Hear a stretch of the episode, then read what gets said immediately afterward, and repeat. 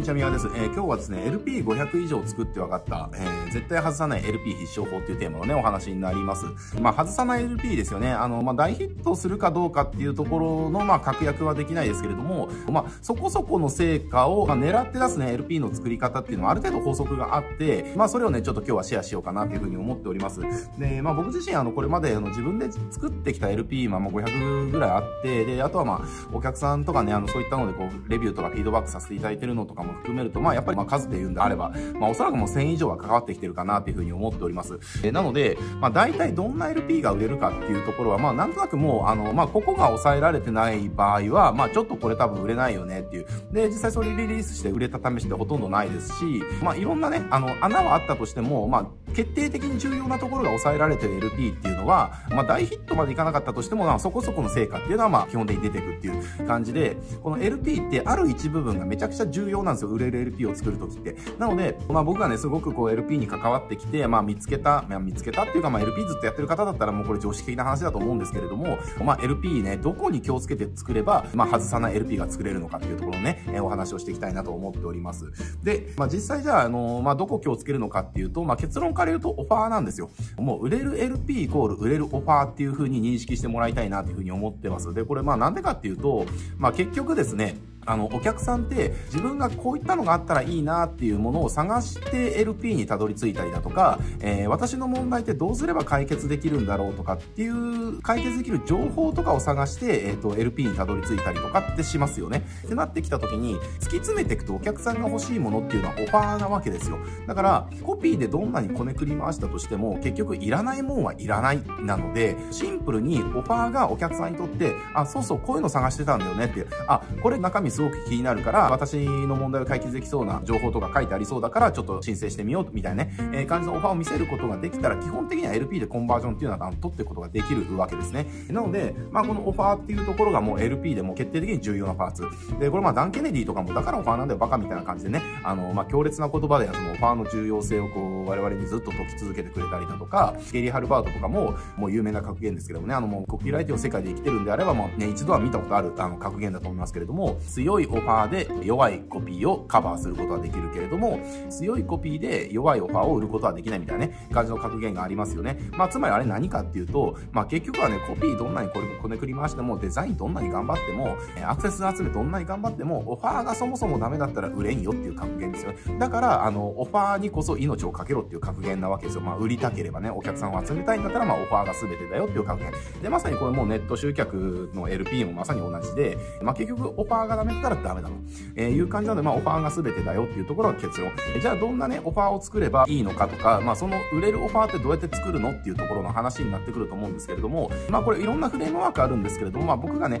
あの、まあ、よく使うフレームワークを、まあ、さらっとね、ちょっとだけあの、触りを紹介したいなというふうに思っております。まあ、売れるオファーを作るフレームワークで、えっと、僕がよく使うのが、えっと、まあ、ビリーフ、デザイア、フィーリングを使ったフレームワークですね。まあ、ビリーフっていうのは、まあ、お客さんの信じてること、信念ですね。えー、で、デザイアっていうのが欲求ですよね。で、フィーリングは感情。えー、まあ、この3つを使って、フレームワークでね、売れるオファーっていうのはある程度導き出すことができるんですけれども、まあ、どういう風な感じかっていうと、まあ、お客さんってその何がしかの問題を抱えてるわけじゃないですか。だから、まあ、フレームワークとしては、まずあの、お客さんのネガティブな感情っていうところを洗い出していくんですよ。で、ネガティブな感情を洗い出したら、そこから先何がわかるかっていうと、要はデザイアの部分で、要は問題と得たい結果ってコインの裏表みたいなで表裏一体じゃないですか。えー、例えばあの多重債務で苦しんでる方っていうのは、まあ、ネガティブな感情としてもうこのね借金苦の生活からもう何とかして解放されたいとかもうなんか電話とかピンポンとかねあの、まあ、そういったのにビクビクする生活からいち早く抜け出したいとかね、まあ、そういった恐怖の感情をもう何とか取り去りたいっていうネガティブな感情がある。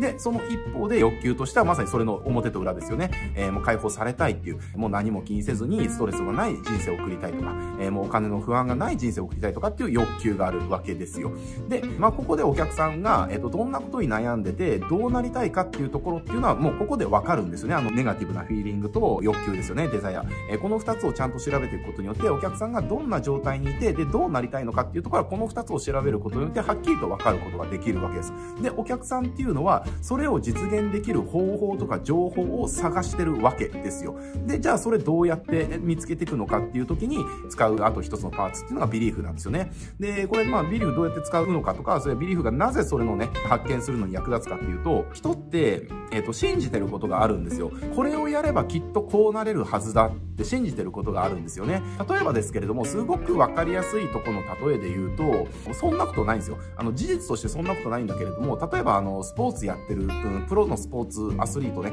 えー、目指してるその少年少女たちっていうのは、自分が憧れてる選手がいるじゃないですか。で、自分が憧れてる選手が使ってる、例えばあの、西堀選手に憧れてるテニス少年だったら、西堀選手が使ってるラケットを使えば、えエアケイが打てるんじゃないかとかね、打てるはずだとか、えー、もっとうまくサーブが打てるはずだとか、例えばバスケットであれば、あとあの選手が履いてるバッシュを履けば、私もその華麗なね、あのドリブルができるはずだとかね、えー、そういうふうに、これがあれば私の問題は解決するはずだって信じてることがあるんですよね。えー、つまり、あの、これビリーフで何がわかるかっていうと、ネガティブなフィーリング、えっ、ー、と、もうこういったので苦しんでる。で、欲求、えっ、ー、と、その苦しんでる状態からこうなりたい。で、そのためには信じてること、これがあればきっと私はこうなれるはずだっていうものがあるんですよ。つまりこれね、あの、もう勘が鋭い方だったらもう分かったと思うんですけれども、彼らがネガティブな状態から、えっ、と、ポジティブな状態を手に入れるために欲しいと思ってるものっていうのは、すでに彼らの頭の中にあるんですよね。だから、それがつまり彼らが探してるものであるし、そうであってほしいと願ってるものでもあるし、それさえあればと思ってる魔法でもあるんですよね。だから、それをシンプルに、えー、LP のオファーで訴求することができたとしたら、もうこれはすごく売れるオファーとして成立するわけですよ。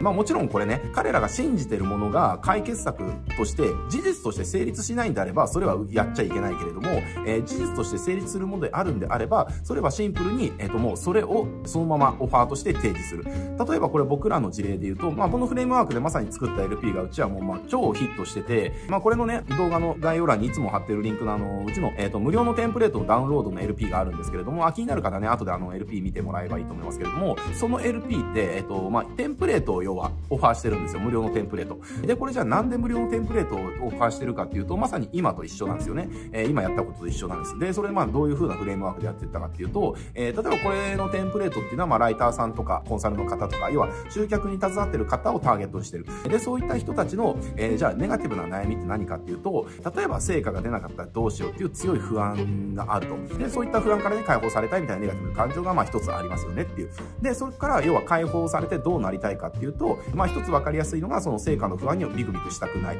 とか、まあもうちょっと深掘りしていくと、成果さえ出せればお客さんに困らないはずだとか、成果さえ出せればお金を稼げるはずだっていう、えー、要は欲求があるし、信じてることがある。で、そのためにじゃあ何があれば、それが実現できるのかって彼らが信じてることっていうのが、そのテンプレートとかスワイプって呼ばれてるものなんですよね。え、だから、それをシンプルに、えー、7つのインスタントテンプレートっていう、え、今すぐ誰でも真似して使える7つのインスタントテンプレートっていうオファーにして提示してるだけの話なんですよ。あの LP を見て、えっと、まあ、そこまでね、あの、あのオファーがどうやって成立したのかっていうところを、まあ、読み解ける方は、きっともう売れるオファーバンバン作れる方なんじゃないかなと思いますけれども、まあ、こういう感じのフレームワーク、要は、ビリーフ、デザイア、フィーリング、この3つを使ったフレームワークを使うことによって、えー、狙ってヒットするオファーっていうのを作っていくことができるんですね。えー、だから、これまあ皆さんがね、あの、ご自身のビジネスで使うときどういうふうにやるかっていうと、えー、自分のお客さんのネガティブな感情は何かっていうところをまず調べる。で、そのネガティブな感情を持ってるっていうことは、コインの表と裏、えー、表裏一体、ネガティブな状態からポジティブな状態、えー、と理想の状態ですよね。えー、こんな状態になりたい。ネガティブな状態を解決して、ポジティブな状態になりたいですよね。えー、だから痛みを解消して得たい結果を得るみたいなね、ことが自然と分かってくるはずです。えー、で、そうなった時に、あとはお客さんが、えー、きっとこれが私の問題を解決してくれるはずだって思ってるものは何かですね。えー、で、ここを見つけてることができたとしたら、それは、それをそのままシンプルにオファーすれば、彼らにとって、もうまさにこれを探してたんですっていう、あの、超魅力的なオファーにすることができます。なので、まあそういった感じのオファー作って、まあ LP でそれをシンプルに訴求すると、LP ってマジで、ねあの、新規をたくさん集めてきてくれるので、ぜひまあ今日ね、まあこの BDF を使ったあの、オファーの作り方、まあ、すごくさらっと紹介しましたけれども、まあ今のフレームワークでやってもらえると、外すことはまずないですね。あの、オファーを外すことはまずないです。えー、まあただ大ヒットするかどうかっていうのは、まあ厳密に言うと、じゃあ例えば、えー、それでオファー見つけた後に、じゃあ、えっ、ー、と、競合とのその類似性はないかとかっていうところで類似性があるんだったら USB 加えていかなきゃいけないし、あとはね、そもそもそれが事実として、えっ、と、問題を解決できるソリューションじゃないんであれば、そんなものは売るべきではないですね。価値がないから。っていうのはありますけれども、あの、そこの問題解消されてるんであれば、それシンプルにオファーしてしまえば LP で、あの、もうガンガン新規獲得していくことができるので、えー、ぜひですね、このフレームワーク使ってオファー作ってみてください。